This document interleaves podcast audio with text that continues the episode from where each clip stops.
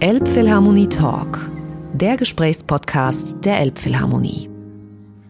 He is clearly one of the hardest working men in Elbphilharmonie show business, Paavo Järvi, a conductor from Estonia who comes to Hamburg regularly since 2009, five years after he had taken over the artistic direction of die Deutsche Kammerphilharmonie Bremen.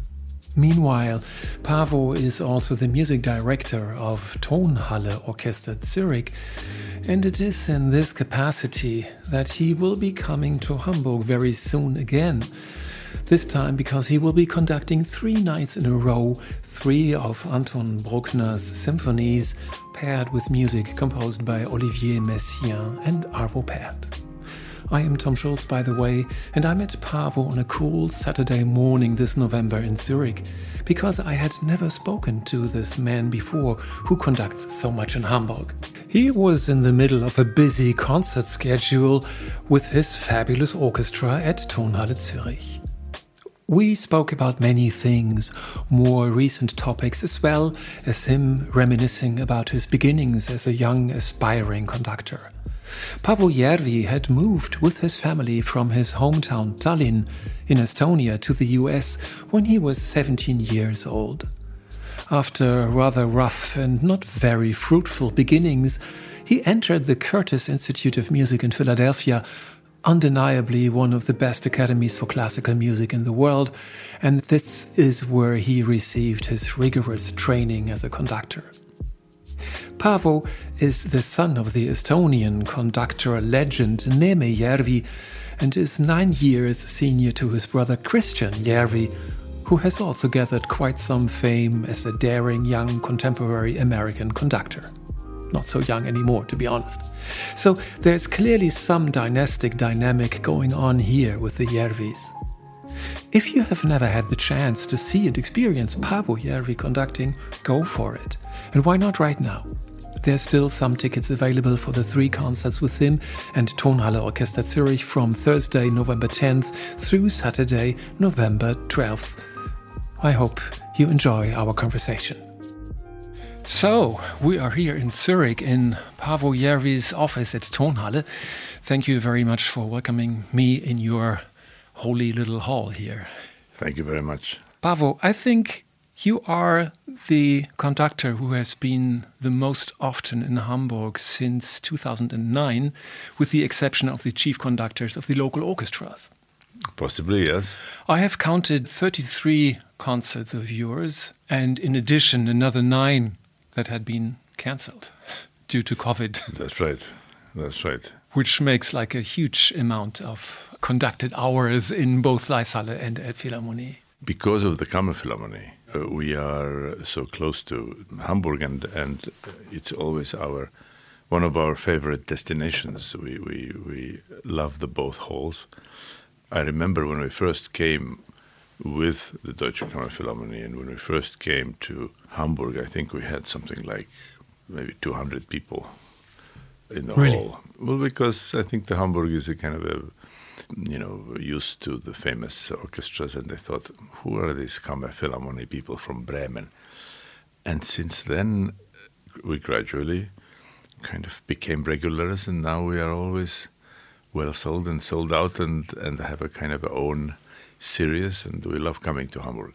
You have built your audience there. Yes. Are you aware of this kind of ridiculous rivalry between the two Hanse cities, Hamburg and Bremen? I have heard about it, but I don't really take these kind of things very seriously because this little rivalries pretty much are human and very much exist between every neighboring town. I mean, we I can name these rivalries in Estonia. We, I can name small countries have problems with other small countries. It is just the nature of, of human nature. Which like would a be the two? Which would be the two cities in, in Estonia who rival? Well, there is very, Kaunas and- very and- strong rivalry between Tartu and Tallinn, for example. Tallinn.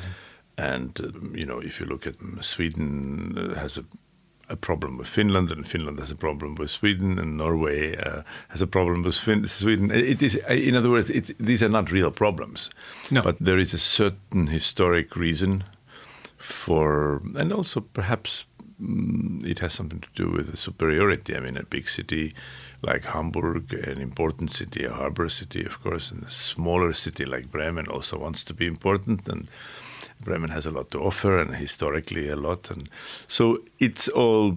I think it needs to be taken with with with a little bit of sort of tongue in cheek, not absolutely, not, you know. absolutely, yeah. But what goes without saying is that historic musical importance of the city of, of, of Hamburg cannot be denied already because of Brahms.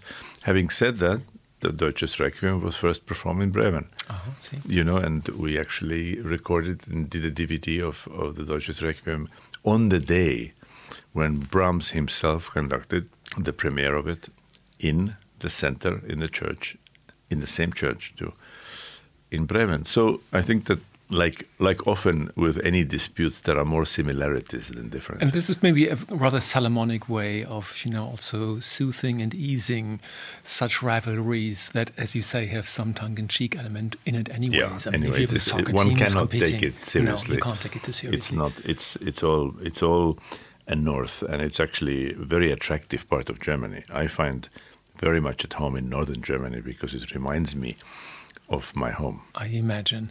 We'll talk about that a bit later because now we are in Zurich, of course. And I must confess that has been my premiere yesterday in the Tonhalle. I'd never been in the in the oh, hall yeah. before. And it was utterly impressive, of course. It's been beautifully redone. And it's a bit of a change in perception as an audience member because you have to look up to the stage. You know, in Philharmonie, we're so used to, to looking into That's the right, yes. kind of middle pit of the orchestra. And the sound is very different, I find, and I had the impression with the Bruckner and with everything you could play as loud as you wanted, and it would never exceed, you know, a certain threshold. It's interesting you say that because I think this is exactly the strength of this hall: is that you have a feeling that even though it is not huge, it is kind of a medium-sized hall, European standard, so to speak. It's a kind of a Musikverein, mm-hmm. Concertgebouw kind of thing but you have an acoustic where you can play Bruckner and you can really you don't have to tiptoe. You can have the power and still the quality of the sound, and it is not like in so many other halls where you just all of a sudden cannot hear anything but brass. We are very lucky about that. Yeah, and I wonder. I mean, Elbphilharmonie acoustic is really different from this one, and how easy is it for the orchestra and for you to adapt and to you know level the dynamics according to the to the needs of the hall.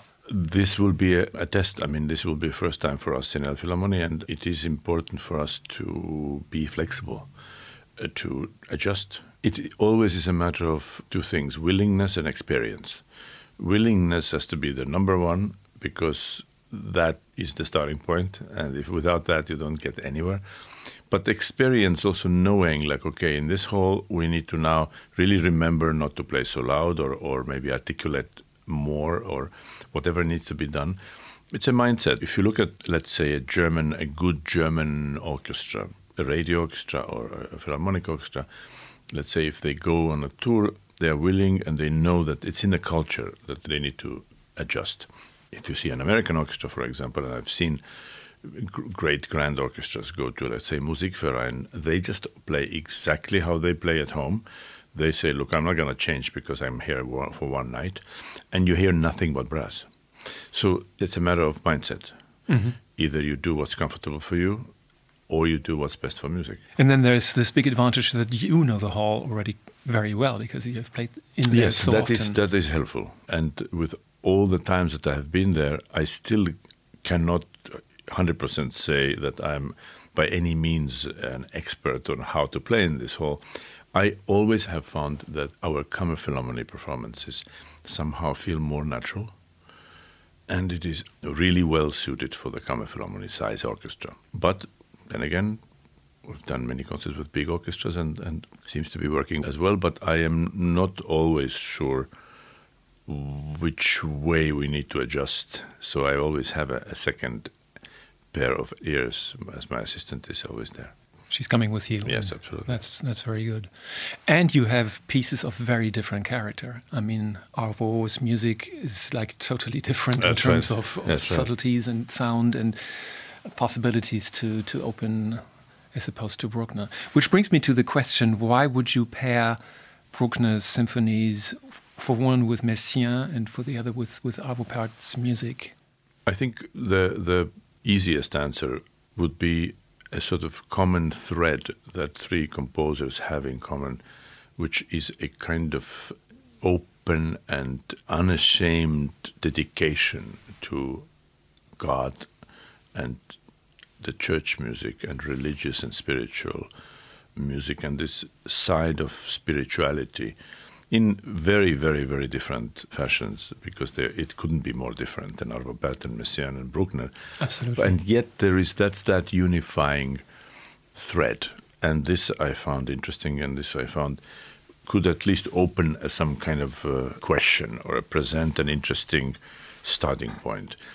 I also think that Arvo Pärt, Messiaen, and Bruckner actually go well together. In some unexplainable way, they work. I would find it difficult to add Stravinsky to it, for example, or I would find it difficult to add, even though it depends on context as well. But but there are certain composers that somehow seem to work in a in a kind of intuitive, aesthetic way, and uh, others don't. And this this I think works.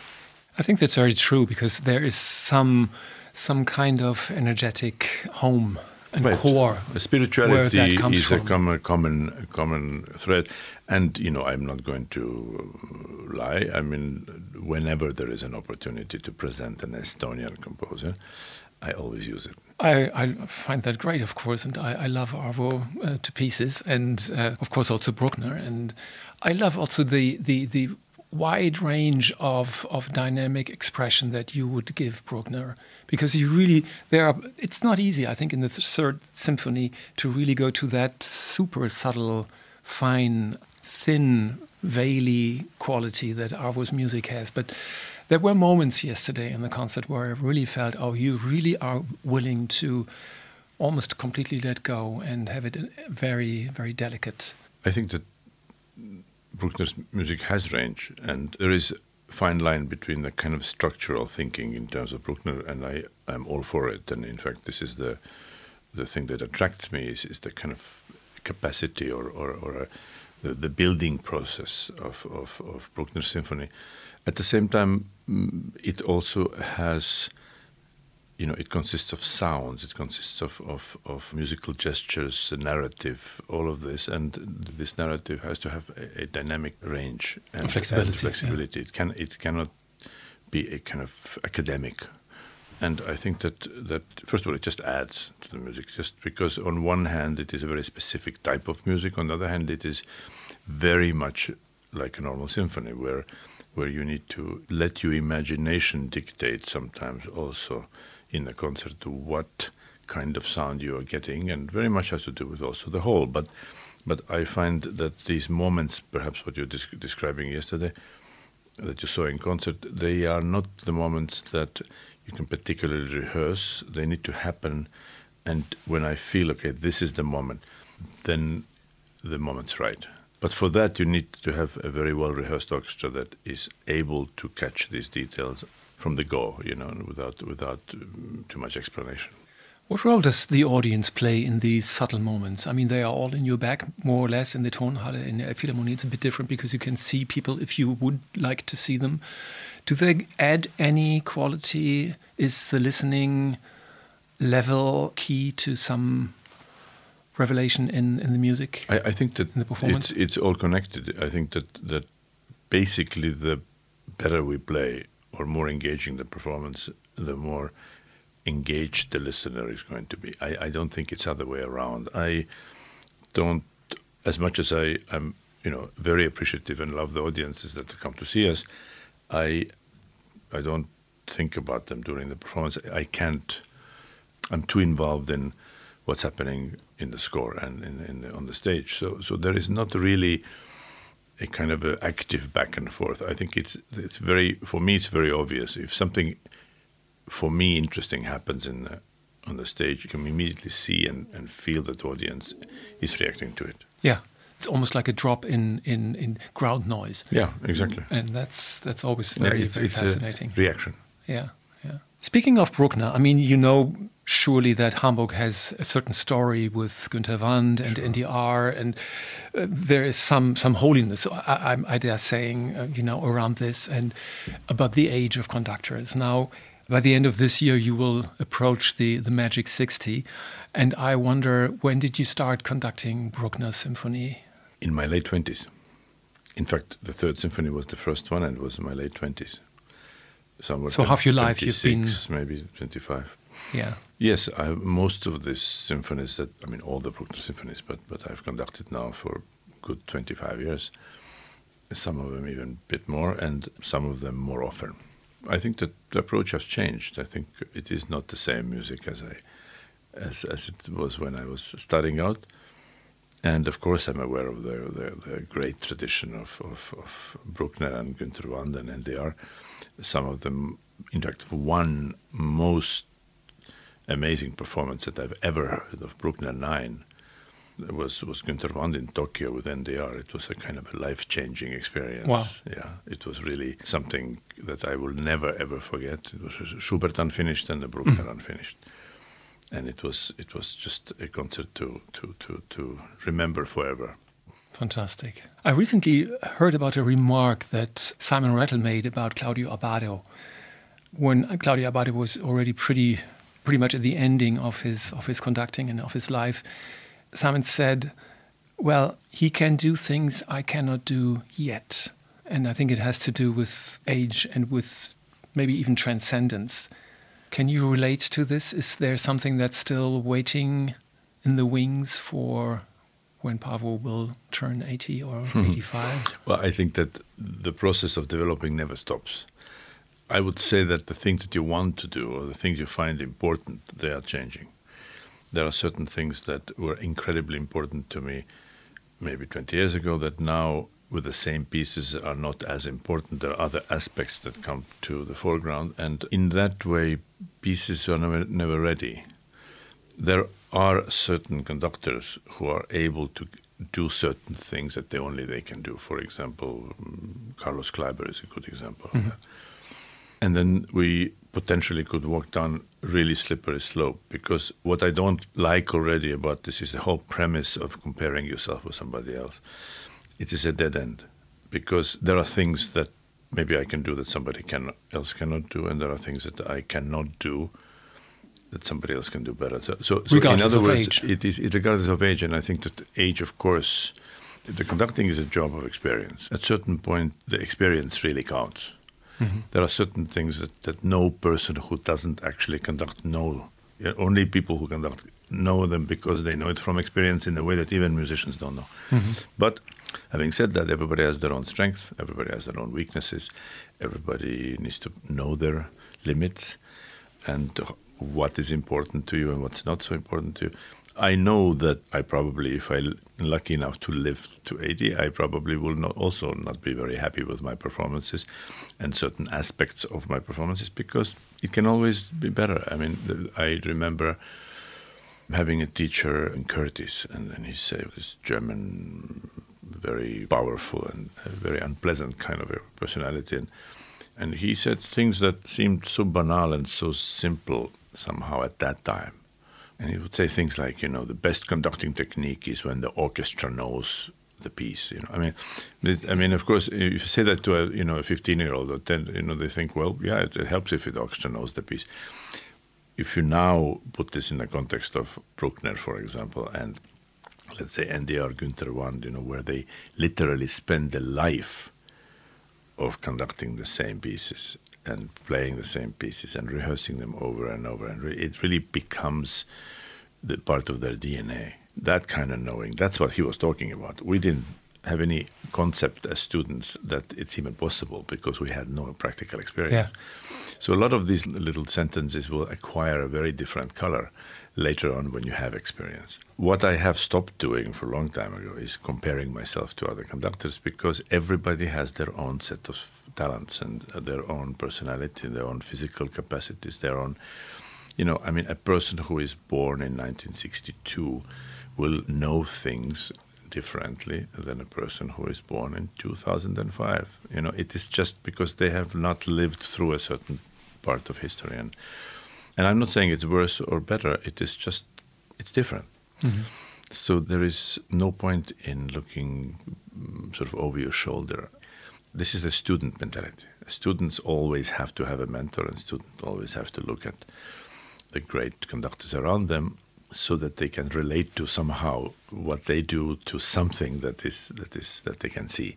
But then, in your case, I mean, you have had a great conductor in your house all your life. I mean, maybe he was uh, Neeme your father was like the primary mentor you you had. Could Absolutely. one say that? Absolutely. In in fact, still still is in in many ways. You know, the, this is and this may sound a little bit.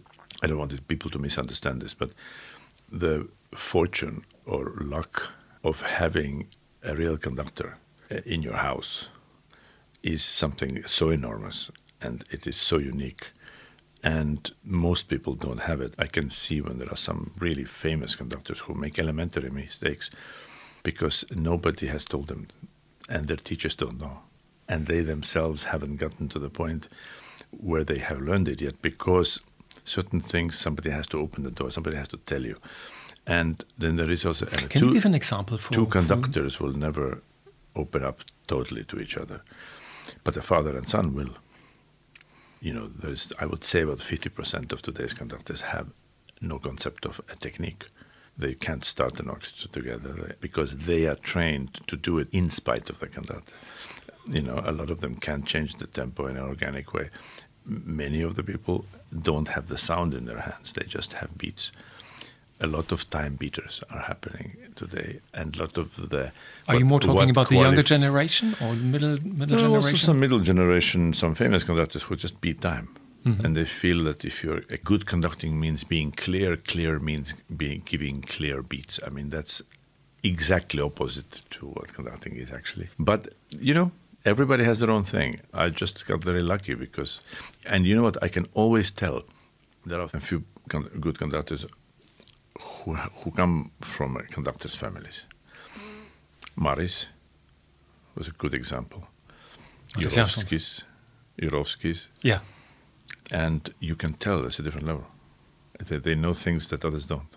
That must make every other conductor envious somehow. No, they don't. no, they're know. not envious because they don't. You, you, can't envy something you don't know.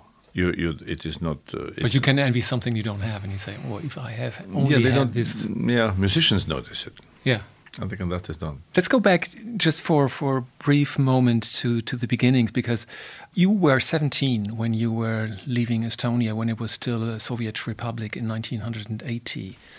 And how much of a culture shock was that for you? I mean, your father has, I think, always been able to travel to the West and he has probably long prepared to to change you know the place where you're going to live in the future. But how was it for you? You were an aspiring drummer. You were having this beautiful band with with Erkki-Sven Tüür and all this to leave behind in this late puberty age. How was that?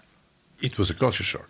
It, it was, was, a culture shock. absolutely. And the fact that we actually landed in US didn't make it any easier because you know that that's really a kind of contrast in the size and just pure volume. You know, you, you see the enormous amount of cars on the, at night on the highway. You know, four or five lanes going one way, five lanes going another way. You just, I've never seen anything like this in Estonia, which is which is a, a decent size European city, a small one, of course, but that was something you would not even see in the movies or, or sometimes in American films. If you know, in our times in Soviet Union, these films were not even allowed. Yeah. But the, the bigger culture shock was getting to know people and learn the language and try to adjust somehow and see how you, where do you start and what exactly do you want to do? Because if, I always wanted to be a conductor, but there is a system. Go to music school. You have to first become a graduate as an instrumentalist, so which I did as a percussionist and find a good teacher. And finding a good teacher was a big problem because we didn't really know anybody. At the same time, we also knew that a lot of that teaching is not exactly it's very desirable. very good, yes. So I finally found a very good teacher, Leonid Grin was his name, who was a last student of Nikolai Rabinovich, who was my father's teacher in Leningrad Conservatory, who also emigrated mm-hmm. and was looking for students and then and so on. So it, it was one of those stories for the kind of a novel, which uh, you know is still to be which, written. Yeah, it needs still to be written, but slowly and but surely we found the path, and eventually to Curtis, and and from there it started. And at Curtis, you, you met Leonard Bernstein? Was it? No, no. Curtis, I had very two very very good teachers. One legendary teacher called Max Rudolf, who was actually a music director of Cincinnati Symphony and assistant to George Szell. Mm -hmm. And I met him when he was, I think, 92 or 93 years old. I studied with him three years, and I studied with him with, for one year. And he was then he retired, and I, we remained very close. And he had this, he had this quite, you know, serious health issues at one point. And then another person who came and replaced him was a person called Otto Werner Müller, who was a very good teacher, quite a tough uh, character. The person you were just referring to yes, before. he looked a little bit like a brother. He could have been a brother of Klemperer. He looked like that. He looked yeah. like very tall. Legendary kind of, yeah. Otto Klemperer. But um, very different type of teaching. One person was talking only about music and basic sort of conducting technique. The other one was talking about only about analysis and, of course, some technique. And but both incredibly useful for me because one of the dangers is that if you come from a conductor's family, you think you know everything. Mm-hmm. And you think that you are the smartest person in the room, and it really, you know, as the old saying goes, that if you think you are the smartest person in the room, you're in the wrong room, you know. so Curtis really made me realize that that I wasn't the smartest person in the room. And Taught you some modesty. Well, it, well modesty mm, for sure, not. but also the fact that there are, you know, on certain level there are so brilliant people, and I mean Curtis, every single kid. I mean there were kids who were 12 years old played violin and piano that you just dropped how sensational they were. And you know, these are these are the students uh, that now we know as literally Hans and Lang Lang, and, mm-hmm. and in the past it was Samuel Barber and Bernstein and Lukas Foss, and, and mm-hmm. so so there is a, a, very very strong and and distinguished history of this of this school. But these two people really made a huge difference for me because one was a very practical teacher he, even at one point, Max Rudolf was the chief conductor of Metropolitan Opera briefly. Hmm. And the other one was very, very, very concerned, and, and I needed that the most with analysis and basically how deeply you can study the score. I mean, I, nobody, I never even knew that it's possible to get into this type of depths, you know, and I still, I still sometimes feel like I'm not learning things well enough according to what he would ha- have to expected. his standards. Yeah, mm-hmm. and I needed it. It was very, very, very, very useful for me. And, and so with all the personal hardships that we went through, you know, one of us was always crying after the lessons. There was four of us in the class, and one of them was always crying. Wow and he, he, he, strategically picked you know a different one each one so that everybody so would have enough tears all around, and I think all of them are now kind of grateful for that, in an in a, in a strange way, uh, kind of kind of learning it the hard way yeah, in a way. But yeah. there is something about it because he really he really made you learn things in a way that I had no idea it was possible. Mm-hmm. You said you, you were then training as a as a classical percussionist, I suppose. Did you did you give up altogether playing the, the, the drum kit once you came to the US, or did you? Unfortunately, as well, it wasn't so much that I gave up. When you get into this kind of studying, you don't have five minutes spare time for yourself. If you have this kind of teachers, you literally always study. It's one of one of the things that maybe a lot of people don't realize that, that if you are a violinist or an instrumentalist, you practice a lot. And it is very clear when you practice and you can also tell, okay, I've now maybe learned this piece, or at least to a certain level, I can play this piece now if you're a young conductor and you have no experience to be in front of the orchestra and you don't know how it feels and you only learn things theoretically you analyze things you read about things you you memorize certain things but it's all in your head you don't have any possibility to really so you always try to compensate in trying to learn more. And the symphonic repertoire is so vast that, that let's say every two days we had a lesson. You had to take, you know, a La Mer next Thursday. I mean, learning a La Mer from nothing and not having any experience with orchestra and only being able to listen to some recordings. There was not even YouTube at that time, or you know, playing it at the piano.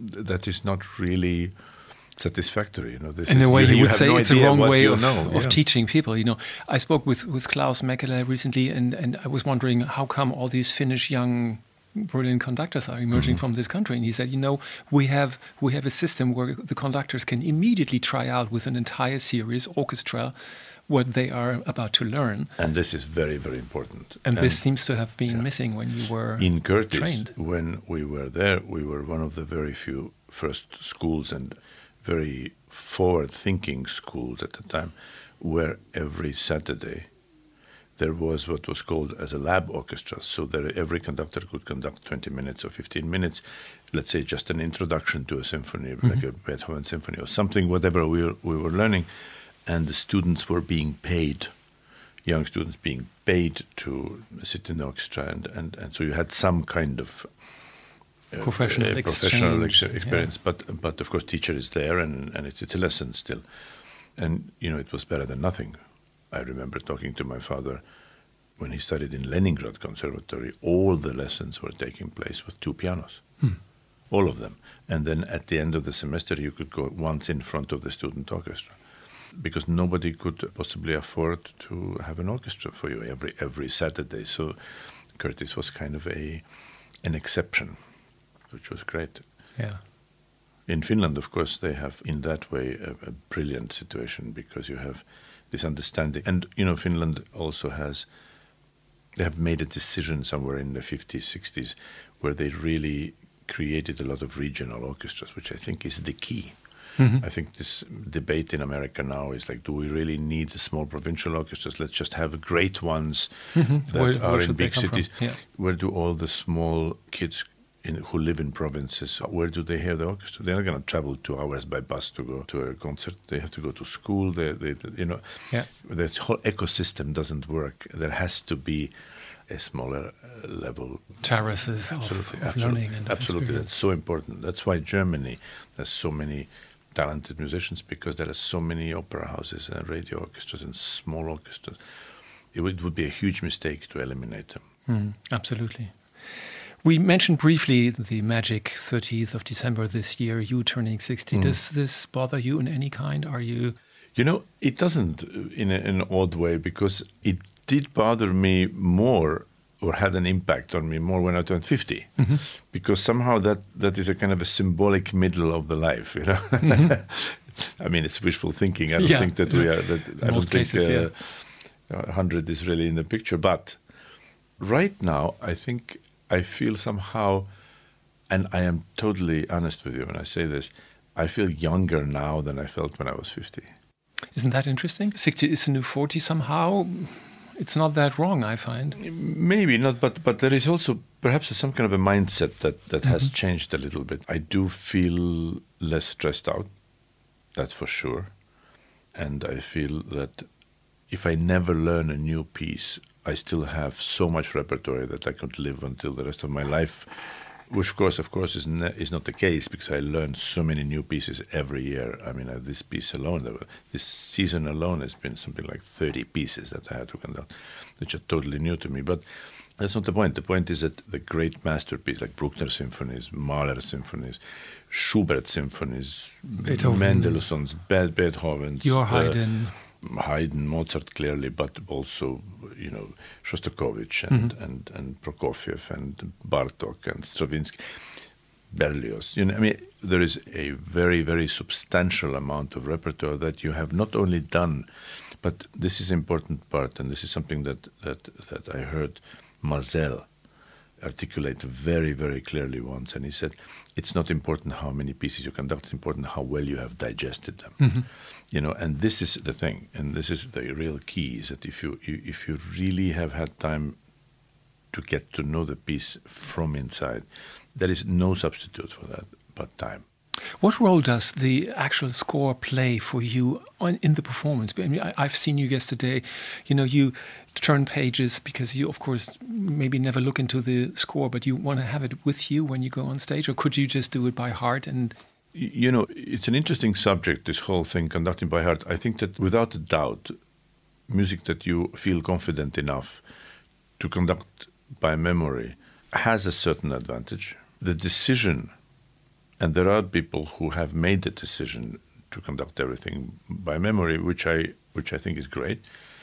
But that decision then also a decision to limit your repertoire. And and for me, I had to kind of sit down and think a little bit about this and think, okay, what do I want to do? If I want to, do I want to look good and conduct things by memory, and really kind of, you know, go that route, or I will be more selective about, you know, have a certain selected music that I conduct by memory, other things that I use a score for.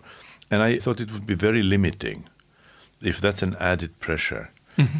It's not really my uh, organically for me. You know, a Bruckner third that you heard yesterday, something that I have done 20 times. Some, I, I know every corner of this, but it's also the very first time we're doing it with a with orchestra. So, being a new music director has very much to do with visiting and exploring the repertoire that they know perhaps and I know, but together we're doing it for the first time. Mm-hmm. So there is another layer. I don't necessarily feel that that I need to add another layer of stress and to insist on doing it by memory. It's subjective. For some pieces, it's easy because it's just part of my DNA other pieces it's less necessary. It depends. So you you would say it's also out of respect to the orchestra sometimes that you just have the score with you, even though you maybe don't look at it seriously. I, yes, I don't need another layer of stress if I don't feel totally not only confident about the score, which is something that you have to do when you conduct it, but also the confident about how well the orchestra is is feeling. You know. Yeah you know, if I mean. you go on a tour and you do something five times, you all know the piece so well, and then it's a different different ball game. You you you you, you can let go, mm-hmm. but it is not a goal by itself. Yeah, know, I understand.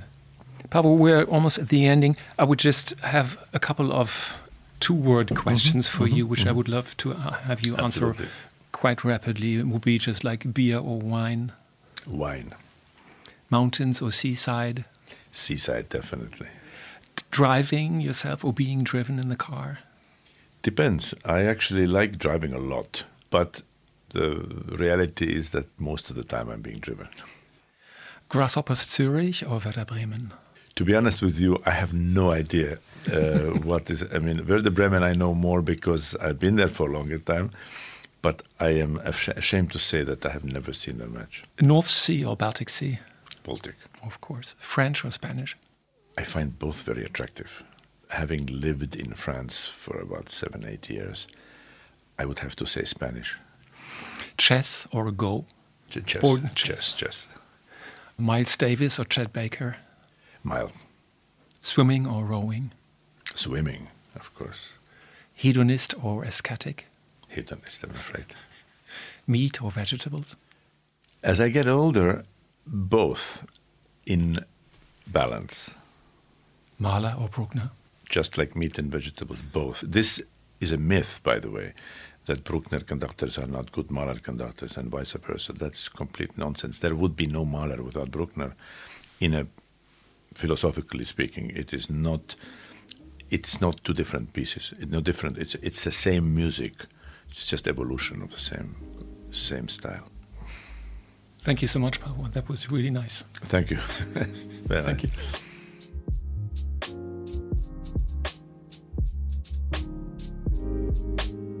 Elbphilharmonie Talk, der Gesprächspodcast der Elbphilharmonie.